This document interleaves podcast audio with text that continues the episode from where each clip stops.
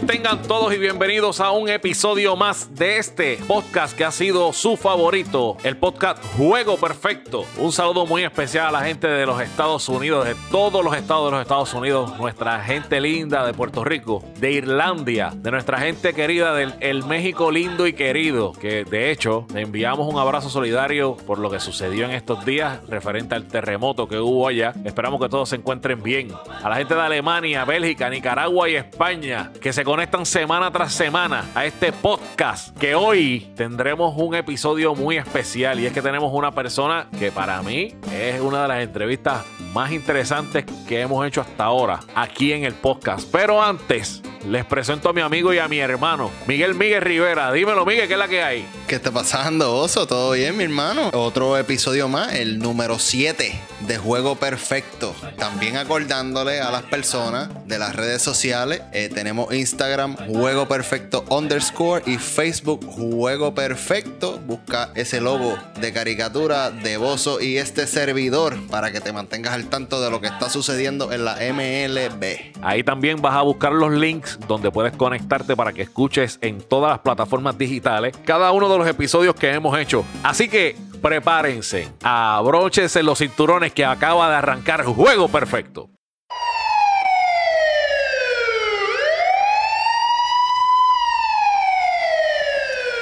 Juego Perfecto presenta El Bateo y Corrido, donde tocamos las noticias más importantes en el béisbol.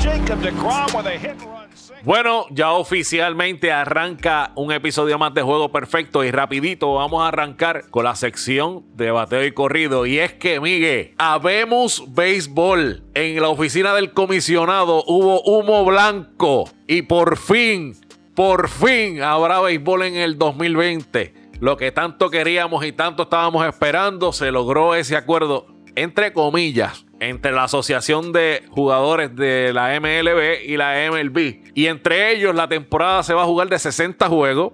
El día inaugural será el 23 o el 24 de julio y el sprint training al que le llaman el 2.0 arrancará el 1 de julio. ¿Qué más tenemos? ¿Qué más va a pasar? ¿Cuáles son las nuevas reglas y demás cosas que van a pasar en esta temporada, Miguel? De todas las cosas que se negociaron, hubo unas cositas que se fueron y otras que se quedaron. De las que se quedaron, el DH universal. Lo hacen mayormente con el propósito de proteger al pitcher para que no tenga que estar saliendo a batear. La misma razón por la que se quiere poner desde un principio. No, y también hay que decir que van a jugar 60 juegos en 67 días. O sea, son pocos días de descanso y va a ser una temporada, aunque corta, va a ser intensa. Tenemos también que cada equipo jugará 10 juegos contra cada uno de los otros cuatro equipos de su división. Ejemplo, los Yankees, eh, Boston, Tampa Bay y los Orioles van a jugar 10 juegos contra cada uno. Y van a jugar entonces los otros contra los otros equipos de la misma división. Por ejemplo, hablamos de la división de los Yankees, que es la americana este, van a jugar en contra de la nacional este, que eso es donde está Washington, los Mets, los Bravos. Entonces se van a mantener jugando en su área. Esto obviamente es para limitar Bozo el viajar. Eso va a ser bien interesante porque a la hora de los playoffs, esa temporada no va a haber mucha, mucha data para analizar esos enfrentamientos entre equipos. Cosa, otra cosita interesante. Y eso está bien bueno también porque una de las cosas que se discutió en todo este, en la novela, fue que iban a haber eh, playoff este, postemporada extendida, la cual no existe, gente. Eso no va a pasar. Bueno, van a haber 10 equipos, pero así de, de que vaya a ser bien larga, eso no va a suceder como se esperaba. No, cuando venimos a ver son los mismos equipos. Entran cinco equipos en un lado, cinco equipos en el otro. Nos quedamos con el mismo formato de los años anteriores. Trade Deadline será el 31 de agosto y el plazo para elegibilidad en la postemporada vencerá el 15 de septiembre. También la estructura salarial va a ser prorrateado por completo. O sea, esto va a ser un equivalente al 37% del salario de la temporada completa. Eso si juegas los 60 juegos. Cuando cojas un día de descanso, descansaste, no cobraste. ¿Qué más tenemos? También el roster se expandió a 60 peloteros y adicional a esos 60 peloteros pueden haber unos tres jugadores adicionales, los cuales uno de ellos puede ser catcher. Esto, esto va a ser este equipo que va a estar, es parte de ese equipo que va a estar flotando con el equipo, me imagino yo. También tenemos que la temporada la esperan finalizar el 27 de septiembre. En caso del roster que se extendió a 60 peloteros, sabemos que solamente van a ser 26 la lista oficial en un partido. El restante van a estar en otro venue, o sea, va a estar en otro local, trabajando, practicando, jugando de práctica de ser necesario utilizar uno de los peloteros, esos peloteros serían los que irían a utilizar de que uno de los jugadores termine con una lesión. Esperemos que todos terminen saludables. Pero una vez salgan a la carretera, solamente tres, tres peloteros fuera de los 26 van a poder viajar con el equipo y uno tiene que ser catcher. Cuéntame, Miguel, ¿qué, cuán interesante es para ti esta temporada? Por lo menos ahora béisbol. Eso es lo que, eso es lo que a mí me, me da felicidad y alegría. No, yo estoy contento, yo estoy contento y va a ser bien interesante porque aquí son 162 juegos normalmente. Todos los equipos prácticamente pierden 60 juegos, boss todos los equipos pierden 60 juegos. ¿Qué puede pasar aquí, papá? Esto es, vamos a tirar los dados a ver qué sale, ¿viste? Ya USA Today salió con una proyección tirando, ¿verdad? Se tiraron al mondongo y dijeron, bueno, estos equipos deben estar en la primera posición, estos demás. Pero vamos a hablar de eso más, más adelante, porque ahora es que empieza lo bueno y venimos con Power Ranking y demás, que esto se va a poner interesante.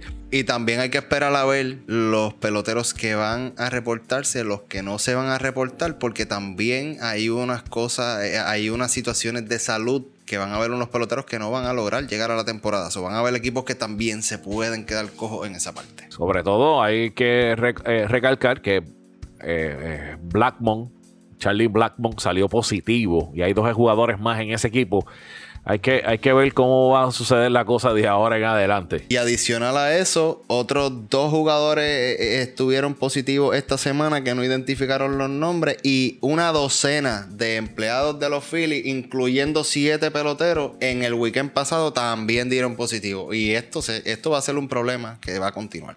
Eso es así. Vamos a hay que ver en profundidad cómo va a ser ese protocolo, que todavía es la hora que no lo han divulgado. Una vez lo, divulguen, claramente aquí en Juego Perfecto vamos a estar hablando de él.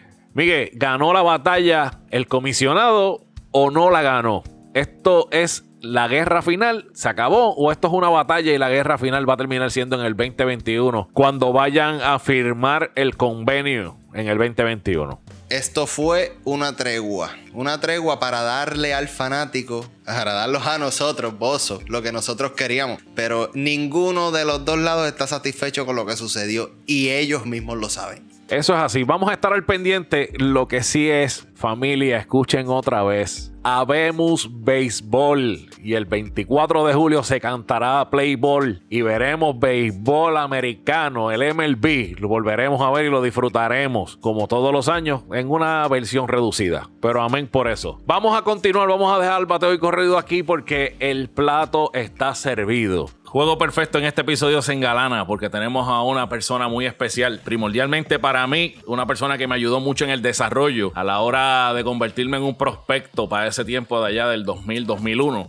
Eh, esa persona estudió en Indian River Community College en Fort Pierce, Florida. Después fue a Florida International University. Y de allá en el 1997 drastió con el equipo de San Luis ¿Escuchaste, Miguel? Sí, con tus pajaritos. En la ronda 24. Y debutó el 18 de mayo en el 2000 a los 25 años con el equipo de San Luis y le lanzó al equipo de los Phillies. La persona que voy a presentar es nada más y nada menos que José Joe Rodríguez. Joe, ¿qué está pasando, mi hermano?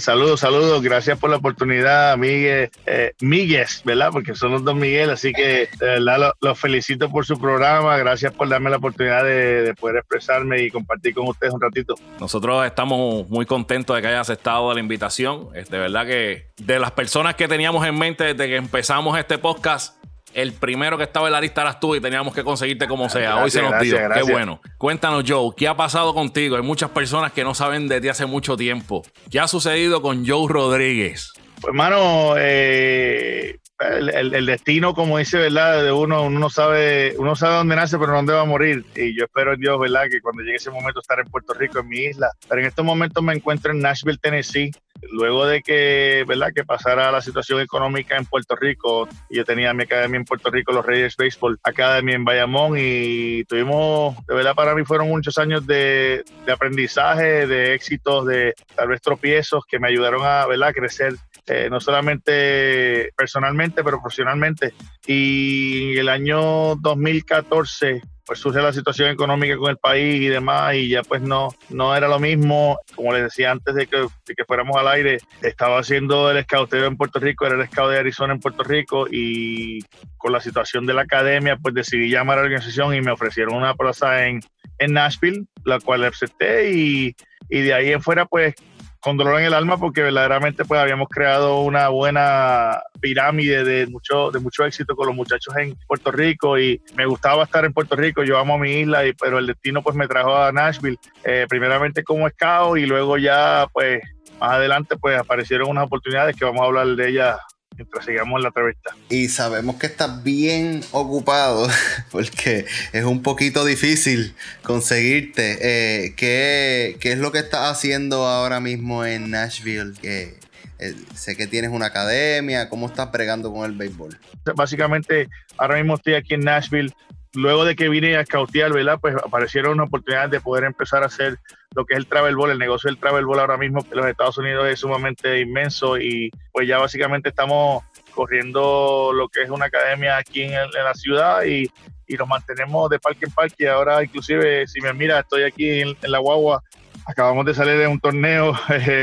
Hacerte más breve, lo que estoy haciendo es bregando con muchachos desde lo mismo que hacía en Puerto Rico, literal, chamaquitos desde 5 y 6 hasta 17, 18 años. Ya en el proyecto nuevo que vamos a comenzar en agosto, pues voy a meter un poco de otros deportes, eh, el voleibol, el voleibol de playa, el softball de niñas, el soccer, y pues vamos a, vamos a ir evolucionando porque imagínate, hay que, hay que seguir este, ¿verdad? No se puede quedar uno en el comfort zone, como dicen por ahí. Joe, tú drafteaste en el 1997, pero antes de eso, tuviste la oportunidad de jugar con el equipo de Calley en una de las etapas doradas del equipo de los Toritos de Calley. Eh, Cuéntanos un poco sobre eso, esa experiencia que tuviste en el béisbol AA con el equipo de Calle. Para ese tiempo entiendo que estaba Papote, estaba Abimael, estaban los caballos de esa época, como te digo, la época dorada del béisbol en Calle. Miki, de verdad, para mí, el jugar a mí con los toritos, eso fue mi primera exposición a pruebas, ¿verdad? A ver si yo verdaderamente tenía calibre para jugar este béisbol y el béisbol que Dios me dio la dicha de jugar.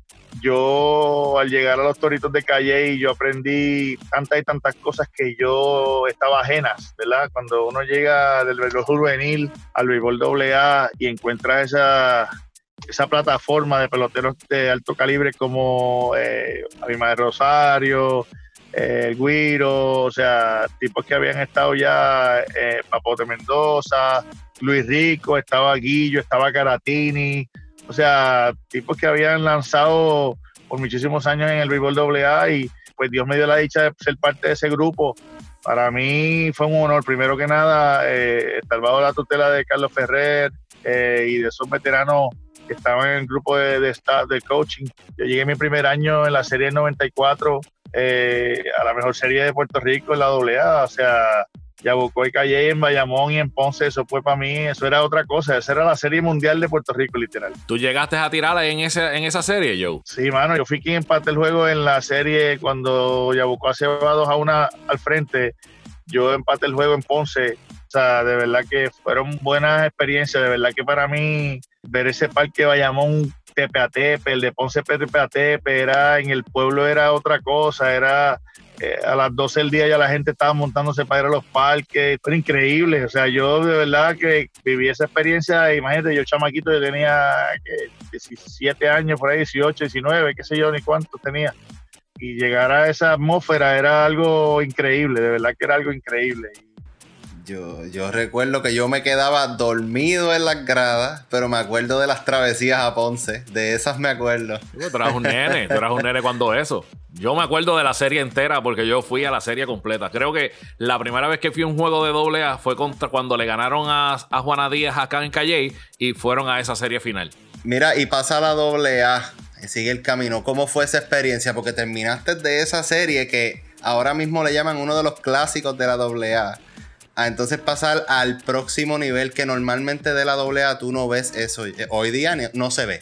Yo llegaba básicamente después que estaba en la universidad, ¿verdad? Llegaba a casi las finales de la sección central, básicamente pues llegaba así a, como quien decía, los refuerzos colegiales, ¿verdad? Que llamaban antes y ahora todavía están, pero eh, llegaba para esa, para la calentura, para cuando estaba el béisbol bueno de verdad. Cuando recuerdo como ahora un miércoles fue el draft y me llaman y yo eh, creo que Colaboy era el dirigente en esa época cuando fuimos a la serie con Cuamo o íbamos a ir a la serie de Cuamo y me draftean San Luis, imagínate el sueño esperado por tantos años.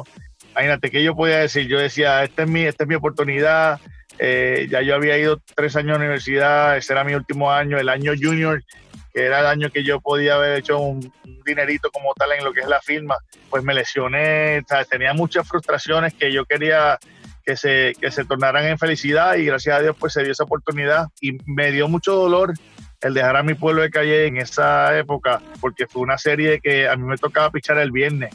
Y yo tuve que decidir entre o pichar el viernes o firmar profesional. Y, de verdad pues para mí fue bien duro, bien duro. Y Tati me dijo yo te doblo lo que sea y yo esto, aquello, yo, yo te doy lo que tú quieras, yo dile que, dile que te den un break, pero eh, me apretó, me apretó San Luis y de verdad pues no podía, yo pude atrasarlo un poquito, pero, pero me dijeron tienes que venir ya y si no pues vas a perder la oportunidad y cuando, cuando dijeron esas palabras de perder la oportunidad yo dije bueno Tati yo te quiero, te adoro, yo adoro a Calle, pero yo he trabajado y he corrido estas carreteras de pueblo para este momento y de verdad pues no lo puedo dejar pasar. Y, eso, y es bien importante también que todo el mundo sepa que no todas las decisiones que se toman son fáciles. A veces el agarrarlo es el único break que tiene y a veces dejarlo ir mejor opción. ¿sabes? Todo depende de dónde te ha llevado tu vida y lo que pasa en esa carrera, en ese transcurso de tiempo. Sí, mano, de verdad fue bien doloroso para mí. Yo dejar a mis compañeros de, ¿sabes? fueron tres años y medio de, de experiencia muy grata, de verdad de llegar de novato y, convertirme ya, ¿verdad? Después en, un veterano del equipo, ya que Ramón Ortiz, muchos tipos que, me dieron la mano, Caratini mismo, Guillo González, para mí fue, tú sabes, fue un mentor brutal porque fue una pieza clave, sí, y darme la confianza que, me dio primero Carlos, después Coco y después los mismos muchachos, o sea, que cada vez que cogían la, la ola, me, me acuerdo aquella vez en Ponce, Abimael sube a la loma, como me metí en problemas como que en la tercera entrada y me dice, ¿estás asustado? O sea, no me dijo si estás asustado, literalmente, me dijo, ¿estás asustado? Y yo le dije, bueno, me dijo, pues, pues, pues mételo donde tienes que meterlo, tú sabes.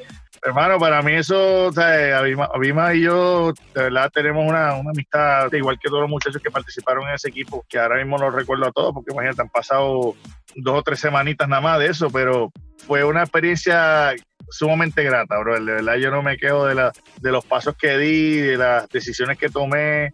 Pues, imagínate, con dolor en el alma, ¿verdad? Mucha gente me criticó, pero ¿qué iba a decir yo? Que yo firmé en el 97 y tres años después estaba en Grande Liga. O sea, yo no te podía decir que tomé una mala decisión. Pues, eso estaba en el destino y yo creo que tomé la mejor decisión, independientemente de que, pues, mis lesiones, yo siempre en Grande Liga tuve mala suerte cada vez que, oye, no me lesionaba en Liga Menor. Llegaba a Grande Liga y, bueno, parte del destino. Eso es así. Oye, hablando de, esa llegada a las grandes ligas, esa llamada, Joe, esa llamada, yo entiendo que cuando estabas en ese, en ese sprint training del 2000, creo que te mandaron a la AA, si no me equivoco. Es algo, mira, es algo bien, bien difícil. Yo estoy en entrenamiento el, el año anterior. Yo jugué clase A corta, después subí a clase A media y después al tercer año no, al, bueno, al tercer año, al segundo año full, casi el tercero, pues comencé en, en doble A y al final de temporada me dicen, yo, yo, yo estaba liderando el equipo, tenía 2 y 4 y 2 14 de efectividad en agosto.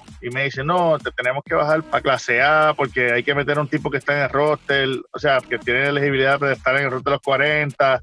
Y de, pero ve acá, hay que 14 tipos, ¿cómo tú me vas a mí a bajar si yo soy el que está liderando el equipo en efectividad? Eh, pues, son, son movimientos que te estaban probando y, básicamente pues lo tomé mal, de verdad, en ese momento uno ignorante, uno dice contra, pero yo, ¿sabes? me dio coraje, me dio mucho coraje, vino, me fui a Puerto Rico, o sea, yo fui a Puerto Rico una semana y dije, no, no, olvídate, yo pensando en que pues me iban a dejar libre y el Liga Invierno ya yo había lanzado en Liga Invierno, yo dije, pues me dejan, me, me, me votan y ya consigo otro equipo en Liga Invierno muchachos eh, me llaman y me dicen, mira, este, te vamos a poner la de suspensión si no te reportas a la liga que te corresponde. Este, y esa liga de suspensión, pues te podemos tener ahí cinco años. Y ya, cinco años, me apretaron otra vez duro, pues ¿qué pasa? Voy a, voy a la liga, ¿verdad? Con, con, las muelas de atrás y fui con una actitud bien negativa, bien negativa. De verdad que eso yo no lo, yo no lo patrocino y, de verdad fueron ignorancias mías en aquel momento. Que aprende uno, ¿verdad? De ellas y después que uno ve el, el, punto de vista de lo que verdaderamente ellos querían hacer conmigo era probarme si verdaderamente yo tenía el templo, ¿no? y el año siguiente vamos a entrenamiento de Grandes Ligas. Yo voy con esta única ¿verdad? actitud negativa y me bajan, me bajan para doble A otra vez. Al final, al final, no mentira, como el segundo corte, me bajaron para doble A, pues, pues hice mi entrenamiento, ahí jugué, ahí fue cuando jugué con Geraldo en el mismo equipo. Eso fue en el 99.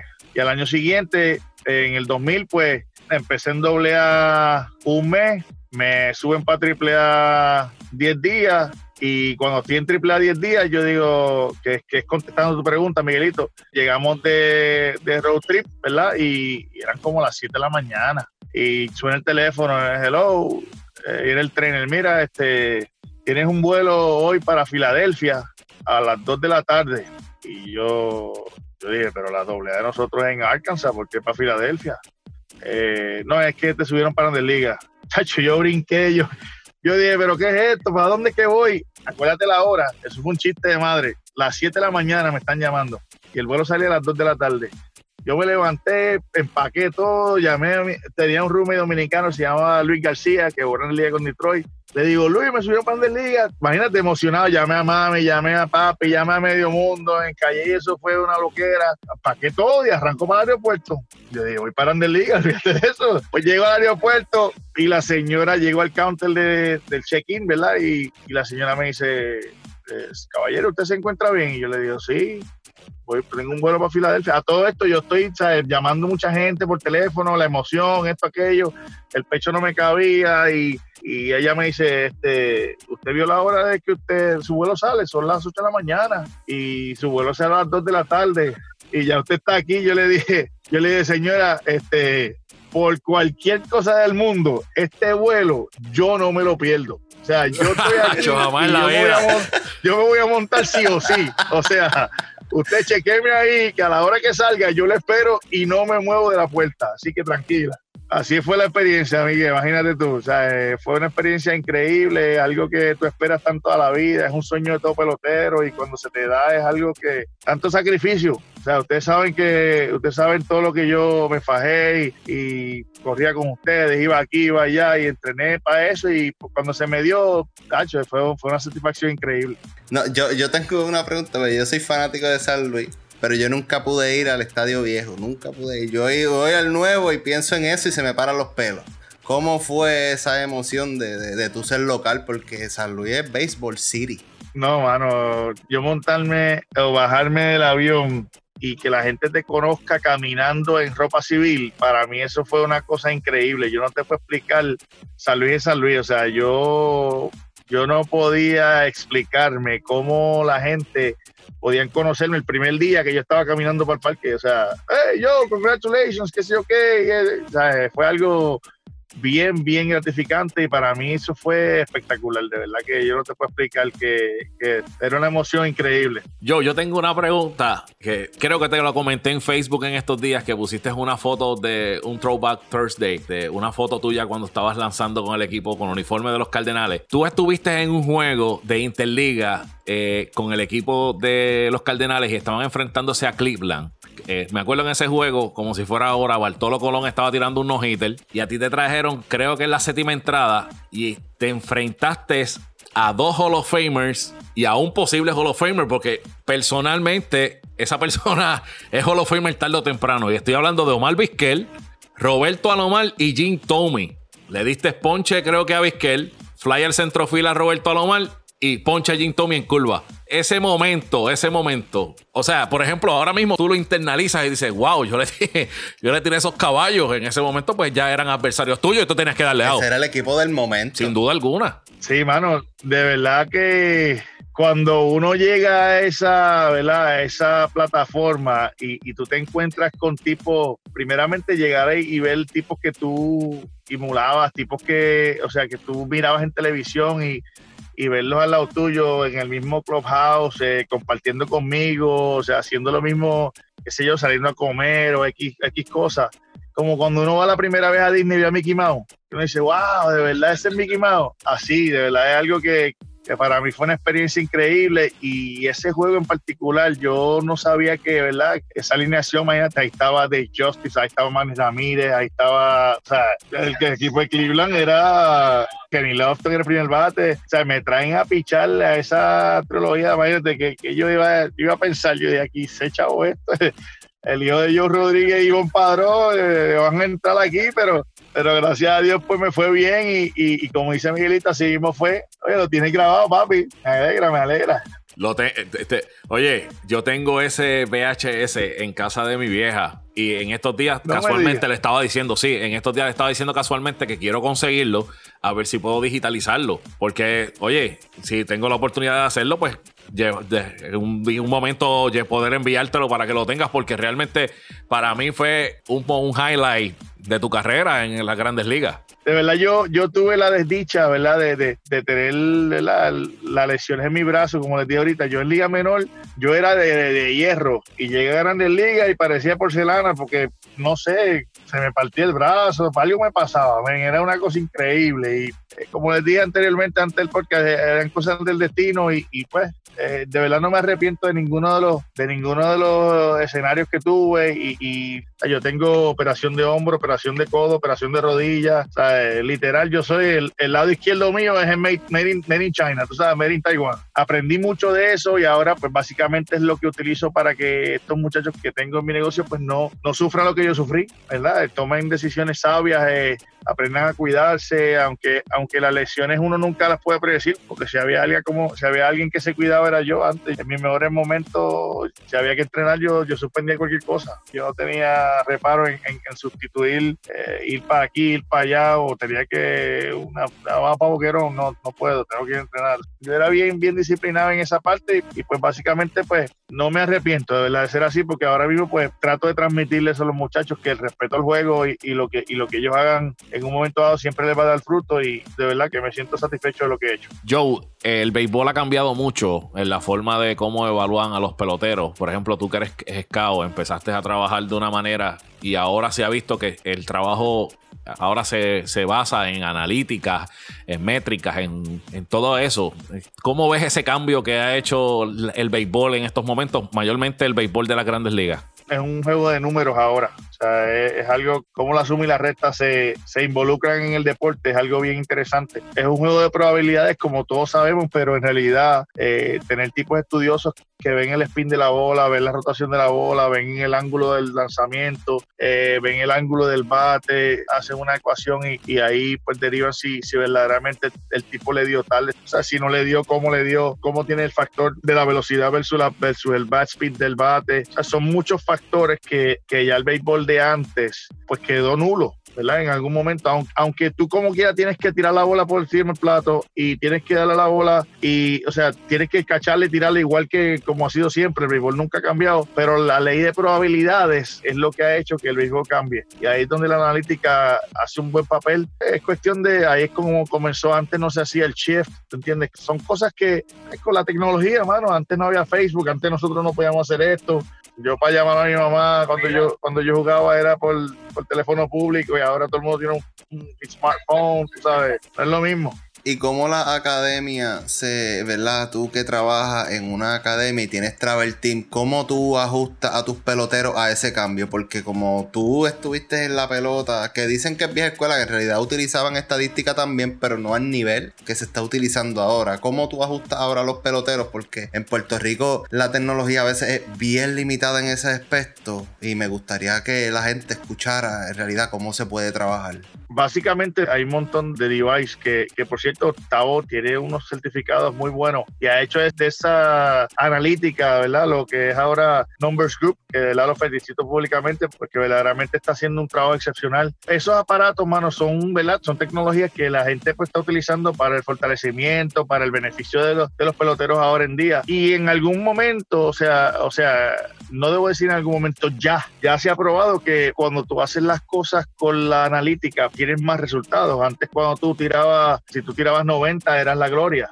Ahora si tú tiras 90 eres, son variados, o sea, eres cualquiera, eres del montón y, Antes los tipos no, por lo menos la posición central, o sea, señores segunda, catcher, eran tipos que no daban muchos honrones y ahora pues con el launch angle y la, y la definición de darle la bola hacia arriba o en el ángulo de hacia arriba, ha creado tres perspectivas. Antes se hablaba de tirar la bola hacia abajo y ahora también se habla de tirar la bola hacia arriba. O sea, son muchas cosas que han evolucionado el béisbol y el deporte en sí. Y yo entiendo que en el caso de nosotros, nosotros tenemos Rapsoro y tenemos el Blast, que son artículos que nosotros utilizamos para, para, analizar. Nosotros tenemos Heat Track también, que son pues, básicamente te dan una mejor idea de, de lo que es el desarrollo de cada individuo. O sea, cuando yo estaba bateando un chamaquito en una práctica o está tirando un chamaquito, pues tú puedes ver el ángulo de la pelota, de cómo le dio la pelota, cuánto sale del bate, etcétera, etcétera. Y eso, pues, si el muchacho está bateando, pues se ve en una pantalla y el muchacho dice, pues,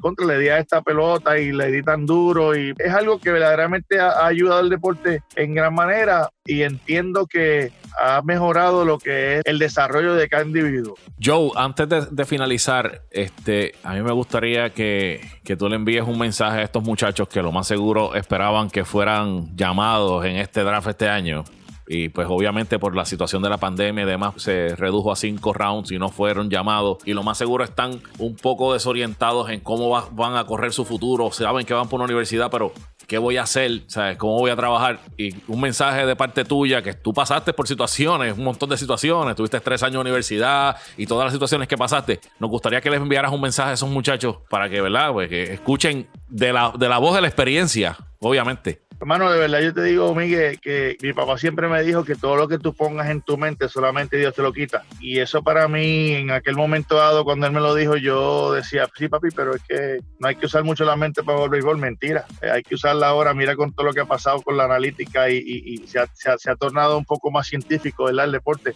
Pero esos muchachos que, que tal vez no tuvieron la oportunidad por la pandemia, el draft, yo les aconsejo que no se desesperen. Si está de Dios estar en ese plan, ¿verdad? Que tenga la oportunidad de, jugar profesional, el tiempo va a estar. Dios no se equivoca, Dios tiene un plan perfecto para cada cual y yo, y yo entiendo que la ruta, como muchos de esos peloteros que han, que han decidido ir a universidades con, ¿verdad? Eh, que fueron unas buenas rondas, cuatro y tercera ronda de los últimos los últimos años. El ir a colegio, ir a universidad, te da madurez, estás creciendo como pelotero, estás jugando un nivel más alto. Cuando sales de ahí, no vas a ir al nivel que verdaderamente fuese si sales de colegio, de high school, perdón, eh, ya vas a un nivel más alto, ya los mismos, la misma organización entiende que ya tiene un sentido, un sentido de madurez, se hace el camino un poco más fácil, ¿verdad? En el sentido de que, de que por lo menos ya tuviste esa experiencia, aunque como quiera tienes que sacar algo, tienes que hacer performance y tienes que hacer tus números para subir a la liga, pero, pero obviamente ya pasaste esa experiencia sin tener esa presión de que si me voy de 40 a 0 me votan, si me tienen una efectividad de 7 me van a votar, obviamente te pueden quitar la beca, ¿verdad? Porque eso es, eso es anual también, eso tampoco es que es regalado, pero a mi entender, por mi experiencia propia, yo creo que para mí fue de gran ayuda el yo poder irme al colegio porque aprendí muchísimas cosas aprendí a vivir solo, a vivir, de, aprender de inglés con más fluidez, poder desempeñarme en diferentes cosas y aprender que verdaderamente la, la vida es algo que está lleno de sorpresas, que hoy estamos aquí y mañana no, y, y verdaderamente el yo poder tener esas experiencias a nivel universitario me llegaron a madurar para cuando pasaron las vicisitudes yo poderlas tomar de una mejor manera. Muy interesante, muy bueno, muy bueno. Miguel, unas últimas palabras. Bueno, yo quiero agradecerle a Joe que hace un reguero de años que yo no lo veía, muchachos. Y por haber aceptado la invitación aquí, yo sé que tú estás súper ocupado y ahora esto es high season de travel baseball. Entiendo todo el reguero, más tú tienes la academia aparte, ¿sabes? Es mucho. So, gracias por haber estado aquí con nosotros y darle ese consejo a, estos muchachos, porque conozco a, a muchachos que están desesperados y a veces necesitan esas palabras para seguirlo. La desesperación es parte del fracaso y eso es algo que uno tiene que estar bien pendiente a, ¿verdad? Porque la toma de decisiones, una decisión te puede causar la vida, ¿entiendes? Y básicamente, pues, pues el tú poder tener pausa y poder analizar las cosas de una mejor manera, eh, siempre es más favorable, siempre es más favorable. Y obviamente agarrarse de Dios, que es quien, quien tiene todo el control de todas las cosas y, y dejar que las cosas fluyan. Entiendo que, eso es lo que debemos hacer todos como seres humanos. Y en este tiempo que hemos podido vivir ahora, la pandemia, ¿qué más experiencia que esa? O sea, empezamos a valorar las cosas que verdaderamente valen. Eh, la familia, darle un abrazo a alguien, a veces veo a Miguel con sus nenas, ¿sabes? Eso vale, eso vale. Y, y porque, como te dije anteriormente, hoy estamos aquí, mañana no sabemos. Y verdaderamente es algo que, que tenemos que sacar provecho al momento. El día de mañana está todavía por verse. Joe, estamos muy, muy agradecidos que hayas aceptado la invitación y que hayas estado este ratito con nosotros, que hayas hecho una parte a tu ajetreada agenda, porque sabemos que estás ahí metiendo mano todos los días en el terreno de juego y también con el Travel Team. Te agradecemos inmensamente que hayas estado con nosotros. Eh, mano, de verdad, mil gracias, mil gracias, de verdad. No, mano, para, para mí es un honor, brother, lo que necesiten de mí. Yo, esas cinco letras de mi pueblo de calle, yo las llevo de corazón y los extraño, los extraño a ustedes, extraño, me gozo cada vez que, que te pones a, a cantar y comento y se ponen los muchachos a vacilar, porque es que ese es mi entorno, esa es mi gente y ustedes son mi gente y lo que necesiten de mí, aunque, aunque yo esté lejos, mano, de verdad no deben llamarme, yo siempre estaré aquí para, para la gente mía, ustedes son gente mía, así que los quiero, los llevo y ustedes saben que cuentan conmigo 200% siempre. Muchas gracias, Joe. Muchas gracias, Joe. Bueno, familia, se acabó el juego. Muchas gracias a todos los que sintonizan semana tras semana este podcast de Juego Perfecto.